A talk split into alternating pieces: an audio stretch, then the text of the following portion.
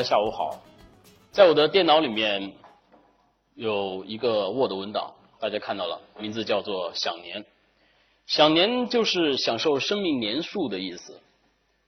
我是在自己三十岁生日的时候给自己建的这么一个文档。为什么要建立这么个文档呢？因为我特别想知道有哪些我喜欢的人在他们三十岁的时候就没了。这样，如果我过了三十岁，我就觉得哎，自己比他们值了。所以我上网一查，我发现英国诗人雪莱三十岁的时候没了。那时候他划着小船在湖上旅行，遇上暴风雨，他就淹死了。还有这一位，这是写“人生若只如初见”的清代词人纳兰性德，他在三十岁的时候病死了。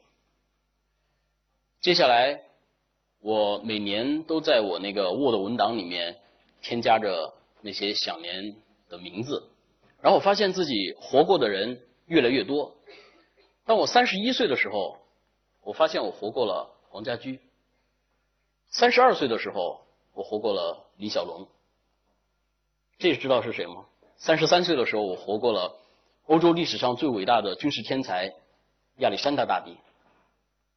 三十四岁的时候，我活过了蔡锷将军；三十五岁的时候，我活过了唱一生何求的陈百强。去年我三十六岁，本命年，在中国人的观念里，本命年是一个坎儿。我上网一查，我发现这个坎儿，英国诗人拜伦没有过，一辈子只娶了一个老婆的明孝宗皇帝。呃，朱佑樘没有过，还有深受宅男们喜欢的日本 AV 女星范岛爱也没有过。但这个坎儿我过了，我不光过了，还出了自己人生的第一本书，我觉得自己很幸运。这本书的名字叫《别处生活》，我写了二十个普通人的故事。刚才大家开场的时候看到了那些呃普普通的人的故事。这些故事呢，发表在这个《生活月刊》杂志上。到现在为止，我在这本杂志一共工作了八年的时间。说到记者这个职业，每个人对他的想象都是不一样的。前段时间，呃，我们的中学同学建了一个微信群，当他们知道说我在当记者的时候，都纷纷表示说这个记者好啊，可以游山玩水。呃，吃吃喝喝的，当然，并不是每一个记者都能够像那些呃体制内的记者一样，他们可以呃那么滋润。我们这本杂志呢，经常派我去一些老少边城的地区，所以在某一些情况下，吃喝呢会变成一种负担。大家看到这张照片，在我这个照片除了我身边的那个穿白衬衣的。那位兄弟，除了他现在还有我，我们还呃活着以外，其他的大部分人可能都已经不在人世了，因为他们都是艾滋病感染者。呃，我当时在云南思茅的时候，每天都和他们在一起吃吃喝喝，在我们吃饭的时候有这么一个默契，就是我和摄影师吃这边的菜，他们就会吃另外一边的。就好像一盘菜里面有一道无形的线，分隔着两个世界。当然，并没有一条实实在在的线来保证谁是不被感染的。有一天晚上，我刷牙的时候，突然发现自己的牙龈出血了。我当时头皮一阵发麻，我心想：完了。我虽然知道唾液是不传染艾滋病的，但是血液会。这什么意思呢？就是意味着。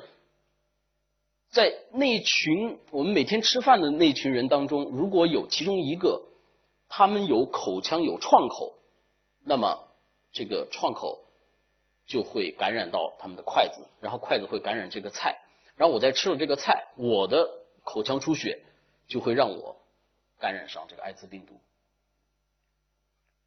我当时用一个特别沉重的声音，我记得我跟摄影师高远说：“我说高远。”我牙龈出血了，在那个情况下，大家都知道这是什么意思。然后让我没想到的是，他用更沉重的声音跟我说：“小叶，我的牙齿也出血了。”那天晚上，我们俩都没睡觉。我们就在想，如果我们俩都感染了，那么接下来这个四到八年这个潜伏期，我们这个余生啊，我们该怎么来度过？呃，回到北京以后，这个我们跟领导汇报了一下，这个公司领导出于对整个公司其他同事们的安全考虑，第一时间就安排我们去做了 HIV 的检查，还好没事儿。但是我记得那段时间，你走在大街上，看到每一个人都觉得感染者，感染者，这就是我那位摄影师朋友。我记得当时。当时我跟他说这怎么办的时候，呃，他说他比了一个，他说要死脚朝上，不死翻过来，随他去吧。这就是那个呃勇敢的摄影师。呃，我们俩很好的兄弟，让呃跑遍了大半个中国吧。这还是一些年轻人。呃，这是在吉尔吉斯斯坦的杰提姆，那儿有亚洲最大的一个铁矿。一个中国公司买了它，然后这些年轻人在那儿工作，然后我们去那儿写他们。从吉尔吉斯斯坦的首都比什凯克到这个杰提姆呢，路程很远，中途会会经历呃经过一个叫做呃以赛克湖的地方，就是这儿。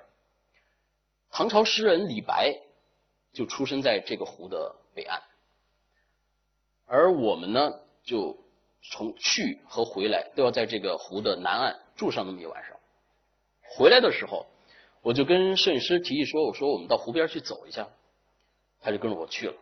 然后我记得那天晚上，呃，月光很美，湖也很美。然后我们在这个良辰美景中散步的时候，就过来了两个当地人吧，就嘀里咕噜的就跟我们说了一通当地话，我们也没明白是什么意思。但是当其中一个他突然伸手去抓摄影师。身上的那个相机袋子的时候，我们就明白了，遇到歹徒了。呃，当记者做记者这个行业，你一年两年你可能碰不到什么，但是十年八年的你就一定会碰到这种事儿，这是一个概率问题。所以我们之前跟摄影师商量过，在国外采访，如果遇到这样的事情，那我们怎么办？这个公司。他们的那个专业相机都是十几万一台的，就是你回去你也说不清楚，没准让你赔一半，你也是一个好几年白干了。所以我们当时商量说，如果碰到这样的事情，那我们就微笑着说一二三，突然出拳就把对方干倒。啊，那天晚上也一样，我们说，哎呀，终于有这样的机会了。然后我们就微笑着说一二三，啪，然后就把离我们最近的人就打倒了。打倒以后，你必须要跑啊，对吧？然后我们就跑，刚跑两步，就枪声就响了，啪啪就枪声就响了，然后枪声一响，然后我就闻到一股糊味儿，我也顾不上是哪糊了，然后就那个跑的那个那个那个路线就一下变成 S 型了，然后我用余光一瞟这个摄影师，我发现他也立刻改成 S 型了。就在一个紧急的一个呃时刻，那个人躲避子弹的那种本能是相当有默契的。呃，最开始我们是朝比我们呃离我们比较近的一片呃有几家商店，我们朝那商店跑。但没想到的是，当我们在前面跑着，枪声在后面响着，然后前面那那一排商店就啪啪啪的灯全关了，然后那卷帘门哗哗哗就往下拉，我们说哎呀这。这太不好客了，然后我们就 转朝我们住的酒店的方向跑，然后跑跑跑跑跑就跑，还好就安全的就跑回酒店了。回去以后我就发现哦，我胳膊中枪了，然后摄影师呢他屁股中枪了，然后当地的朋友就说：“哎呀，那那那得赶紧取子弹啊！”然后就开着车就连夜就当那个酒店就不住了，连夜我们就回比什凯克取子弹。取子弹的路上，那当地的朋友就给他们的律师打电话，就说我们中国记者中枪了。然后律师就问他说：“还活着吗？”哎，当时我心里面咯噔一下，我就觉得，其实人的生命啊，就是别人嘴中的一句话，一句答案。如果当时那个答案是死了，哎呀，我就想，我就一算，享年三十三岁。摄影师悲催一点，享年才三十二岁。那如果说死了一个，那我想，是不是我呢？如果是我的话，我怎么去跟领导和这个摄影师他的亲人交代呢？呃，到了那个比什凯克以后，然后他们的律师就问说：“说什么枪打的你们呀？”说没看见，小手枪吧？哎，是这种吗？因为在当地，你只要到医院去开一个证明，说你不是神经病，你就可以到户外用品店去买这么一把手枪，是俄罗斯的小口径手枪。呃，经历了这个事情以后，我们就不敢那么莽撞了。特别是在国外，呃，我记得还有一次我们在坦桑尼亚采访，碰到在晚上碰到一些呃一群这个黑人小孩也是拿着刀来抢相机。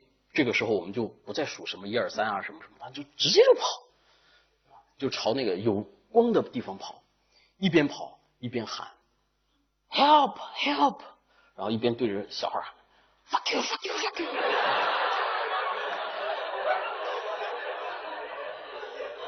还好，呃，我记得那天我们在我们的叫喊声中，撕心裂肺的叫喊声中，然后有一个银行的一个保安端着枪就出来了，然后就救了我们一命。这就是那个非洲帅哥。当时我很紧张啊，呃，然后后面我们的这个中国的朋友就告诉我们说，呃，你在非洲，你晚上出去，你不要带钱，你也不要带包。你可以带一样东西，带什么呢？Bible。你就他们来抢你，你就说 I have no money, I just have Bible。他就会不好意思的就走开了。实际上，刚才我说的那些突发的那些危险的事情呢，并不会给人带来那种濒死的反应，那种那种想象。我第一次有这种濒死的感觉是什么时候呢？是在二零零四年的这个地方。可可西里无人区，当时我去采访那儿的巡山队员，然后我们住在这个地方，这个叫做左乃湖，呃，有很多那个盗猎分子，他们会趁着呃藏羚羊产小羔羊的时候，跑到这个地方来去猎杀那些藏羚羊，所以我们就在这个地方就搭了一个帐篷，然后我们就建了一个保护站，是一个季节性的保护站，就如果有盗猎分子来，然后我们就他们就不敢来了，啊，白天呢你工作啊什么这都没有问题。到了晚上，太阳没了，人就会有高原反应，而且会越来越严重。高原反应对于大多数人来说只是一个名词，但是只有你亲身的经历过后，你才会知道那是一个什么：头疼、胸闷，然后你的嗓子里面就像有人用那个木头棍儿，然后不停的搅、不停的搅、不停的搅，然后就很难受。他们巡山队的朋友就跟我说：“说小袁同志，你忍一下。”等天亮了就好了噻，我就忍啊，我就在这个痛苦的当中，我就我就等待着天亮。我当时看了一下表，一点过五分，然后就在痛苦当中把自己从小到大经历的所有的事情，谈过的所有女朋友都想了一遍，然后想，哎呀，天亮了，该亮了。我再看表，一点过八分，三分钟。那时候我就觉得，哎呀，我是不是快要死了呀？因为有人说，一个人在他临死之前，会把他的一生全部都想一遍，而且用很短的时间。我想，我真的这个那么年轻的生命就没了吗？啊，我还没有后代呢，我还刚买了房子，还没有任何人知道那个房子在几楼几号。还有我这个稿子怎么办呀？这个编辑该说说这个这记者太不靠谱了，然后就。就就糊稀里糊涂的，然后就想想想想，然后就失去知觉了。当我再醒过来的时候，我已经不在这个地方了。巡山队的朋友就跟我说：“他说你知道吗？他说，昨天晚上我们一开始叫你，你都还答应，后来再叫你就没反应了，就给我们吓坏了，所以我们就连夜就开车把你往山下送了。”他说我们当时最害怕的就是那个车在外面坏，在路上坏掉了啊。呃，因为在高原那些吉普车是非常容易坏掉的，所以从那儿出来以后，我写了一篇文章，叫做《无人区作证》。然后当时我是在《经济观察报》，这个报纸在飞机上有，有一个企业家就看到了这个报纸，看完以后他就给这个呃可可西里这巡山队就捐了一批吉普车。就是我觉得，哎，呃，做记者这个行业还是有一些作用的。呃，有朋友跟我问我说：“你采访了那么多人，经历了那么多事儿，记者这个职业对你的人生观有什么影响吗？”其实这是一个很难回答的问题，因为你每写一个人，他们的人生观都会对你有影响，而这个影响都是不一样的。所以，不同的人生观，它交织在一起，潜移默化的就影响着我。但对我来说，可能最大的一个变化是什么呢？就过去我出去采访，然后碰到一些好玩的东西啊什么的，我都会把它买回来。但现在呢，就基本上什么都不买了。出去，呃，一年四季在外面采访，都是一个包，只是一个包，然后里面搁着一台电脑、两本书，然后一个洗漱包。一套换洗衣裳，还有一根录音笔。呃，那时候我就觉得，一个包就是我的整个家。家越小，世界反而越大。呃，对于我来说，这是一种很奇怪的。就刚才比如说那个环保的讲那个，我回到北京以后，我发现一切。物质上的东西，你就不太那么的去想想想去怎么拥有啊，或者是什么的。呃，我朋友后来到我家，他们看到什么好玩的东西，我就说：“哎，你们喜欢什么就拿走吧。”我说：“这个为什么这么想呢？就因为我觉得，如果我下一次出去采访，万一回不来了，万一我想年了，那么这这都是些死人的东西啊，是没人要的。我说我现在送给你们，你们会说：哎呀，这是小念生前送我们的。”没准还特别珍惜呢，啊！所以当我把这话我跟我姐姐一说，她说：“哎，呸呸呸呸呸呸！”啊，她让我呸呸呸。但是我觉得人生无常，有什么事情是不可能的呢？啊，因为我写过一篇文章，叫做《一辈子好多事也说不清楚》。这篇文章写的是一个彝族小孩的故事。有一次我听说有一个在四川大凉山有一个彝族小孩特别会唱歌，所以呢，在一次呃这个呃慈善项目的资助下呢，这个小孩就到了北京，来参加了一个夏令营。然后他回去以后，回到他的小山村，这个小孩他就跟他们村子里面的小朋友说说，哎呀，我到过北京了，我看过天安门了。然后村子里面没有小朋友相信，他说，哎呀，你在吹牛，你肯定没有去过，你骗我们呢。他为了证明。他就从自己住的小村子，然后走了五个小时的山路，来到这个县城，找了当时带他去参加夏令营的那个老师，要了照片，回去来证明自己是去过天安门的，是去过北京的，啊，那当时我觉得这个小故事挺打动我的，然后我就叫上摄影师，呃，我们就去了那个大凉山的深处那个地方去找那个小孩我觉得这个倔倔的小孩嗯，挺可爱。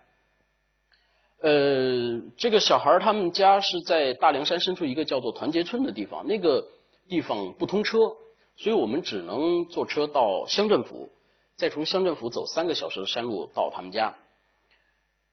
路上呃有一个乡长陪着我们，因为乡长说，呃他们那个村子呃由于交通闭塞，所以基本上没有什么人懂汉话，所以呢他给我们当翻译。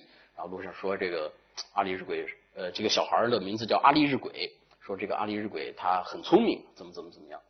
然后我们就到了阿里日鬼家了，我就发现这个小孩啊，他特别的腼腆，特别的害羞。你问他任何问题，他都不说话。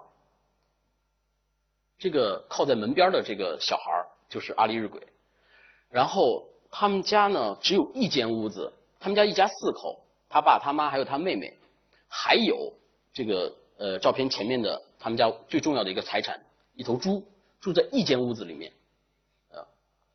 当天晚上呢，我们这个呃床就不够了，床就不够，我就主动要求说，那我就好吧，那我就睡在呃火塘边的这个地上。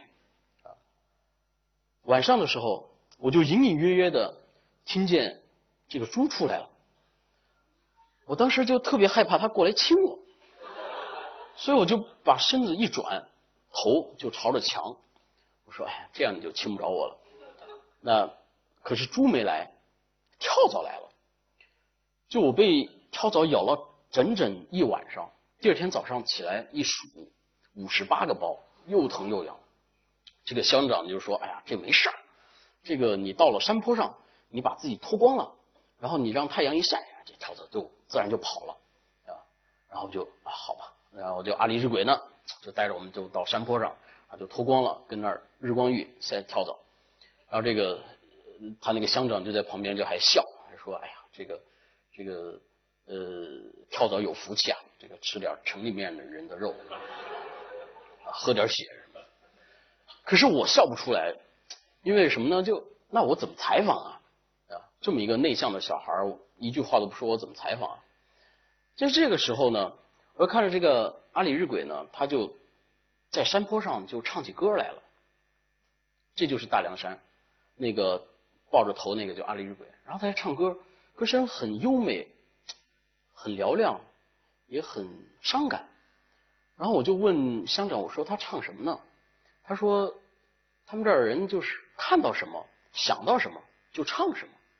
哎，我突然灵机一动，我就说乡长，您可不可以帮我翻译？就是我问他问题。他唱出来，然后你再帮我翻译一下，怎么样？然后这个乡长说：“哎，那试试吧。”啊，于是呢，我就有了自己在记者生涯当中绝无仅有的一次采访。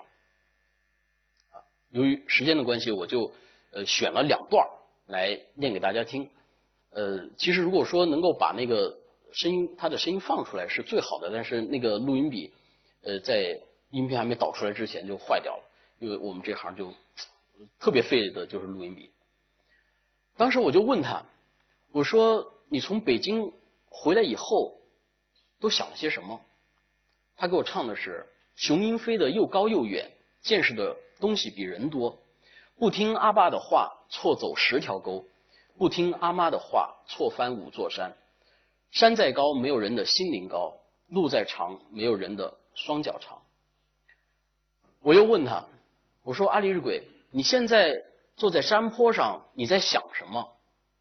他给我唱道，他说：放羊的时候担心草老了，羊瘦了，担心沿边的小羊摔倒了，用画儿哄，用枝条抽，别让他们跑去邻村的山沟。天冷的时候担心草枯了，叶黄了，担心家里的羊吃不饱了，吃草的羊累，放羊的人苦，好多事一辈子。也说不清楚。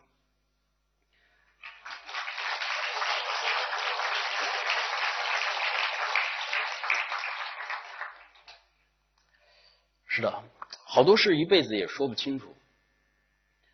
我有个朋友看了我写的那个《别处生活》以后，就跟我说：“他说你那本书吧，没法一直看下去，因为那些普通人的故事把人带入到一种……”残酷的现实让人没法躲进韩剧或者《中国好声音》里。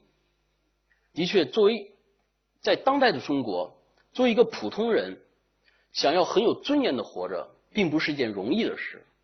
但对我来说，写多了那些生活不容易的人，反而在获得幸福和满足上面就会容易得多。就像那天。我从我采访完阿里日鬼，听他唱完歌，从他家又走了三个小时的山路，走到乡政府的办公室，我累极了，困极了，我就在办公室的一个木头椅子上，我就睡着了。醒来以后，我发现那是我人生当中睡得最美的一个觉，仅仅是因为没有跳蚤咬我。从那以后，我到任何地方，只要没有跳蚤的地方，我都能够睡觉。呃，我记得罗曼·罗兰在《约翰·克里斯多夫》里面说过这么一句话，他说：“大多数人在他们二三十岁上就死去了，因为过了那个年龄，他们只是自己的影子，此后的余生则是在模仿自己中度过。所以有时候我会突然觉得自己特别累，因为什么呢？因为我每写一个人，便会跟着他们重复和经历他们的一生，酸甜苦辣，风风雨雨。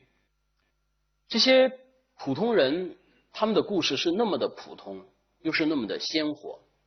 其实他们大多数人都只是想简简单单、平平凡凡的过日子。但是我们的社会又这个时代又会把很多种种的忧伤和负担加给他们，所以我一遍遍的写着这些普通人，然后我会突然觉得自己活了好几好几辈子，然后如果我想年的话，我觉得都好几百岁了。但是如果我还能继续活下去，我会还会在《生活月刊》写这些普通人的生活，因为我觉得这些普通人的那些似乎无人喝彩的故事背后，我能感受得到这个时代的平淡和疯狂。谢谢大家。